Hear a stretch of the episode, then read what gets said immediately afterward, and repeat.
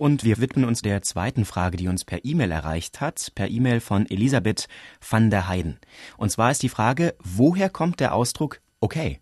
Okay, das Interessante an diesem Wort okay ist eigentlich, dass es wohl kein anderes Wort gibt, was international so verbreitet ist. Also okay hört man nicht nur in den USA, das kann man weltweit hören, in Südamerika, in der arabischen Welt bis nach Asien. Also es ist wahrscheinlich eins der am häufigsten verwendeten Wörter auf der Welt überhaupt.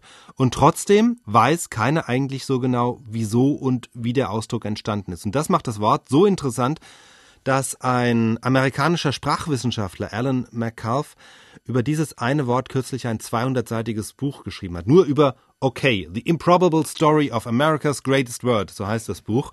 Da, und da hat er, ist er natürlich auch dieser Frage nachgegangen. Haben aber Wissenschaftler, muss man auch sagen, haben Wissenschaftler schon früher gemacht. Also die heute gängige Erklärung, die wurde in einem Aufsatz von 1941 veröffentlicht. Und demnach stammt der älteste Beleg für diesen Ausdruck okay aus dem Jahr 1839. Da taucht dieses Kürzel in der Boston Morning Post auf, und zwar als Abkürzung für All Correct. Jetzt beginnt, wie alle Lehrer wissen, das Wort All mit einem A und Correct mit C. Also müsste man All Correct ja naheliegenderweise mit AC oder AC abkürzen. Aber es gab wohl damals an der US-amerikanischen Ostküste die Mode, Abkürzungen zu benutzen, die orthografisch betont falsch sind. Also es gab auch KY für No Use statt NU, ja, No Use. Und so setzte sich eben auch der Redakteur der Boston Morning Post setzte eben dieses Okay für all correct und das hat er eben nicht nur einmal gemacht, sondern immer wieder. Das heißt, wir sollten in der Redaktion vielleicht ein bisschen vorsichtiger sein mit unseren Marotten, die wir im E-Mail-Verkehr benutzen. Das haben wir allein einem Redakteur zu verdanken. Ja, also es spricht einiges dafür, dass es schon vorher so ein Insider-Kürzel war, so wie heute das LG bei den SMS, ja, für liebe Grüße, kennt heute auch jeder. Und so ist anzunehmen, dass möglicherweise auch okay für all correct schon vorher so ein bisschen so ein Modefloskel schriftlich war.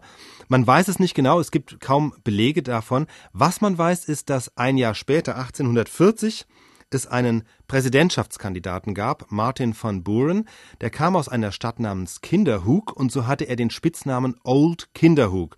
Und mit diesem Spitznamen hat er auch kokettiert. Und wie man mit einem gewissen Scharfsinn sofort bemerkt, Old Kinderhook lässt sich ebenfalls mit OK abkürzen, okay. Und das hat er dann in seiner Wahlkampagne sich zu eigen gemacht. Old Kinderhook is okay. Das war die Botschaft seiner Wahlkampfstrategen. Was zumindest dafür spricht, dass es eben damals dieses Kürzel, dass die Leute damit irgendwas anfangen konnten, ja, mit diesem Wortspiel. Gut, jetzt ist der Mann nicht Präsident geworden, aber zumindest hat die Kampagne geholfen, diesen Ausdruck weiter zu verbreiten. Ja, und jetzt abgesehen von dem Wahlkampf, das Wort hat ja dann weltweit Karriere gemacht, ganz im Gegensatz zum Kandidaten. Ja, und das kam dann vor allem durch die Telegrafie später. Also so wie heute das SMS-Schreiben ja eine Fülle von allen möglichen Abkürzungen in die deutsche Sprache gebracht hat, war es eben auch beim Telegrafieren hilfreich, zumindest für häufig verwendete Botschaften Kürzel zu verwenden und okay für alles klar, alles verstanden, war natürlich da sehr praktisch.